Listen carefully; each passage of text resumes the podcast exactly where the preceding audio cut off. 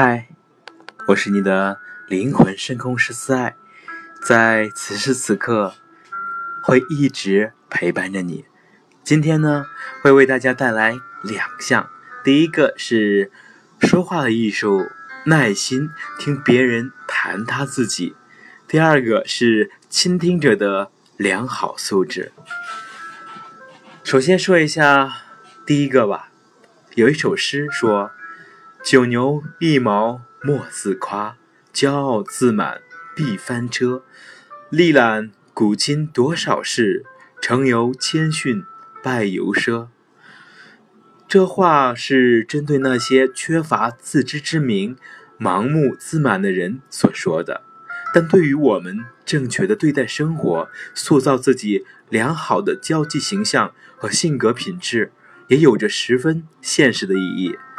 人的学业无止境，无论潜心自学还是向人求学，没有谦虚的态度，就不会有长进。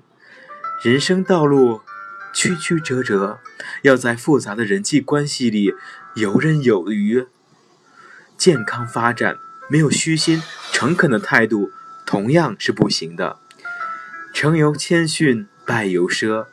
有谦逊的态度，才会有自知之明。知道自己的不足，就有了努力的方向。不少人为了使别人赞同自己的意见，就唠唠叨叨的说个不停，使别人根本没有说话的余地。尤其是有的推销员最易犯的这个毛病，一味的对顾客夸耀自己的货物如何好，使顾客没有插嘴的余地。其实这是错最错误的事。顾客有购买的念头，才挑剔货物。他评批评这些货物，不必与之争辩。选定之后，他自然会购买。若是你和他争辩，就如同指责顾客没有眼光、不识好歹。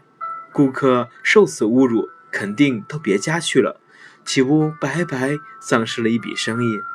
所以，人家说话的时候，自己若有不同。意之处，应待别人说完，切不可插进去或阻止人家。阻止人家其实是最大的错误，因为当人家还有许多话没有说完，人家许绝不会来接受你的意见，也根本不注意听你的。所以，我们应鼓励别人把意见表达出来，耐心的倾听别人讲话。那么，倾听者的良好素质，你知道是什么吗？在听别人说话的过程中，一位高明的谈话者往往能够体现出许多良好的素质。他有一颗精细的心，能够体察别人的感情。他富于同情，能乐人之乐，忧人之忧。他有深厚的涵养，能体谅别人的难处。宽恕别人的错误，容忍别人的缺点，他有良好的耐性，能够长时间的听取别人凌乱、不成熟，甚至是语无伦次、前后矛盾的意见。他还具有发掘和吸收别人观点的热衷和能力。当别人因有顾虑而欲言又止的时候，他能诚恳而友善的鼓励他们讲下去。而别人偶尔说出有趣的话来，他就会发出会心的笑；当别人讲出一些不错的道理时，他就连连点头；当别人试图说出一些难以表达的思想时，他就凝神细听，并且不时就没有听清楚的问题向别人请教。当别人的讲话告一段落时，他就把别人所讲的内容整理的条理清楚，并加以吸收。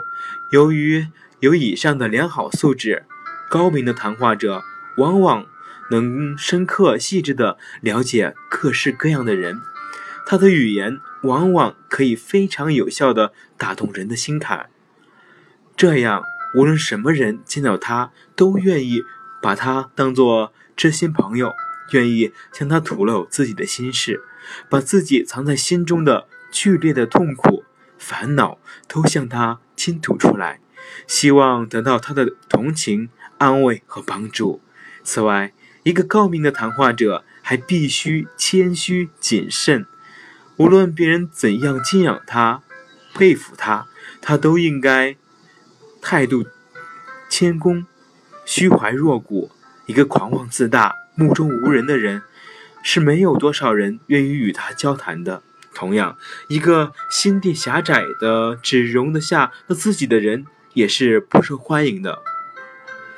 乔·吉拉德是首屈一指的汽车销售推销员，然而他也有一次难忘的失败经历。